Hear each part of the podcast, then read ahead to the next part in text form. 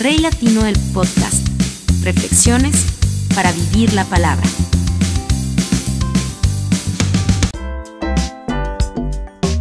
Hola, ¿qué tal amigos? Bienvenidos al podcast. Un abrazo muy especial donde quiera que estés. Que el Señor te bendiga. Gracias por escucharnos.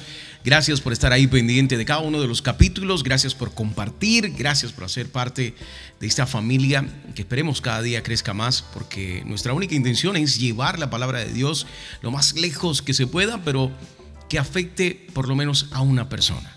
Que la palabra de Dios logre hacer tan siquiera en una sola lo que está destinada a hacer creo que nuestro trabajo, nuestra labor ya estará cumplida.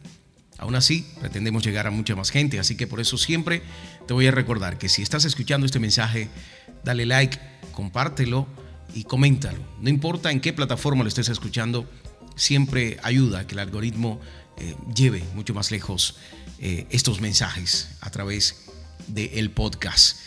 Yo soy Rey Tapias, el Rey Latino, te mando un abrazo y quiero comenzar el podcast de hoy hablándote del Salmo 42, eh, del 1 al 2, que dice, como el siervo brama por las corrientes de las aguas, así clama por ti, oh Dios, el alma mía.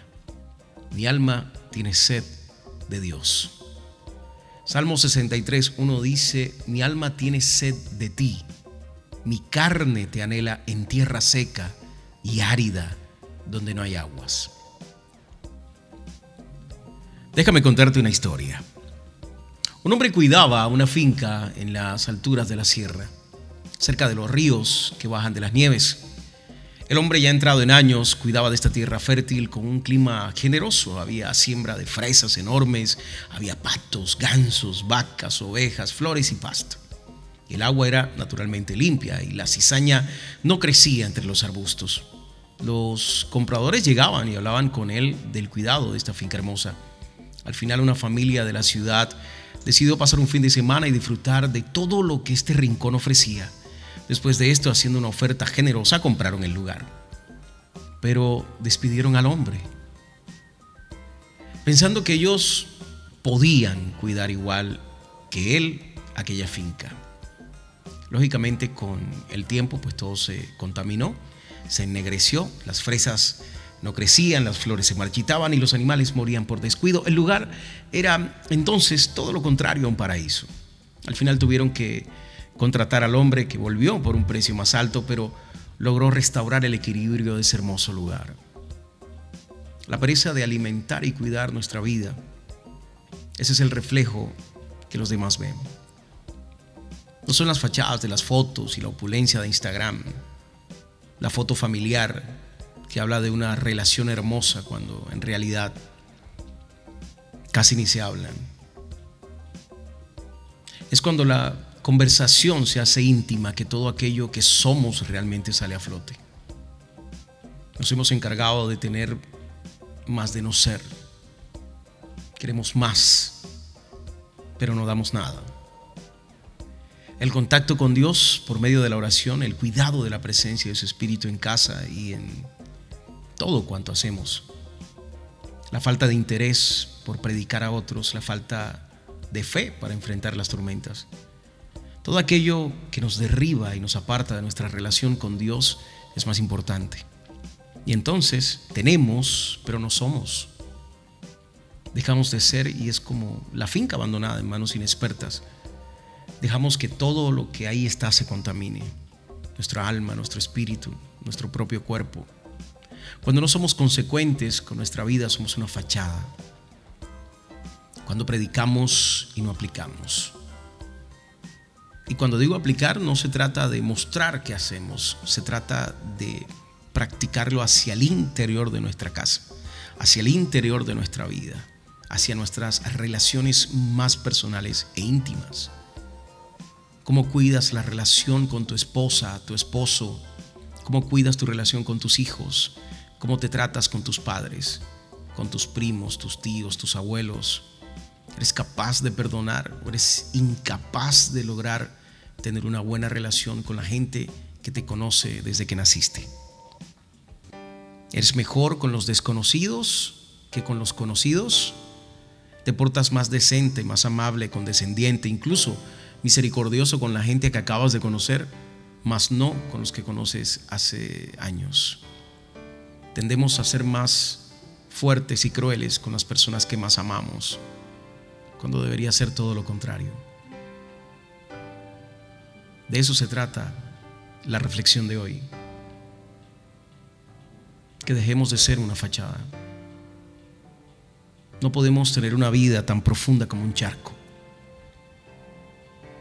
Si has olvidado en un rincón de tu habitación la lectura que antes te apasionaba, si has dejado de dar porque sientes que no tienes nada que dar, si has dejado de hablar con Él porque sientes que no te escucha, dejaste de entender que el propósito es más importante que el camino.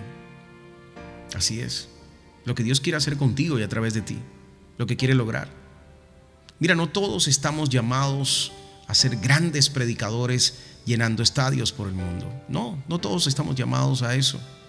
Pero sí todos estamos obligados a tener buenas relaciones con los que nos rodean y tratar de que entiendan que el amor de Dios es infinito y que el perdón hace parte de una relación sana con el Señor que te permitirá llegar a la vida eterna.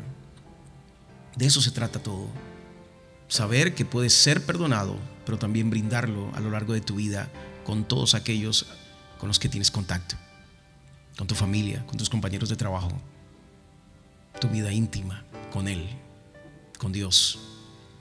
De eso se trata. Por eso tu propósito siempre será más valioso que cualquier cosa negativa que pueda llegar a tocarte. Recuérdalo, recuérdalo muy bien. El propósito es más importante que el camino que la meta es más importante que lo que sufres para llegar a ella. Jesús murió por nosotros con el propósito de darnos vida eterna. Que vivamos una vida que ha sido justificada por Él, que no importa cuánto nos equivoquemos, sabemos que su perdón está ahí. La puerta siempre está abierta. Olvidamos que una conversación con Jesús a solas en un rincón de casa puede sanar cualquier pasado. Que sus promesas nos ayudan a llenarnos de esperanza que su amor incondicional puede apagar cualquier soledad. Y no podemos permitirnos olvidar eso. Hoy pretendo decirte, Jesús está ahí. Estará hoy, mañana y siempre. No descuides esa conversación. Él es quien te ayuda a convertir tu interior en el paraíso que algún día soñó, antes de que nacieras. Él sabe quién eres, más que tú misma, más que tú mismo. Él sabe lo que llegarás a ser pero debes elegir cuidar tu relación. Debes elegir permanecer cerca de la fuente de vida y la recompensa será eterna.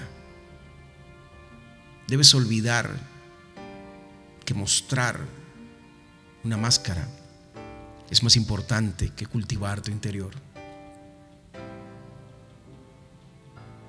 Recuérdalo, Él siempre estará ahí para ti y Él debe ser lo primero en tu vida porque será lo último.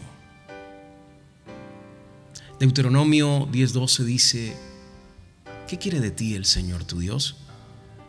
Sino que temas al Señor tu Dios, que andes en todos sus caminos, que lo ames y que sirvas al Señor tu Dios con todo tu corazón y con toda tu alma.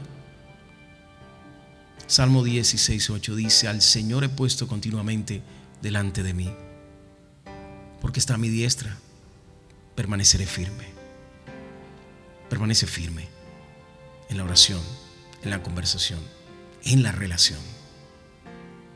Dios te ama profundamente y te amará siempre, igual que lo está haciendo hoy. Gracias por escuchar el podcast. Dios te bendiga.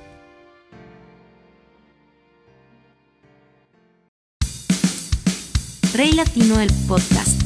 Reflexiones para vivir la palabra.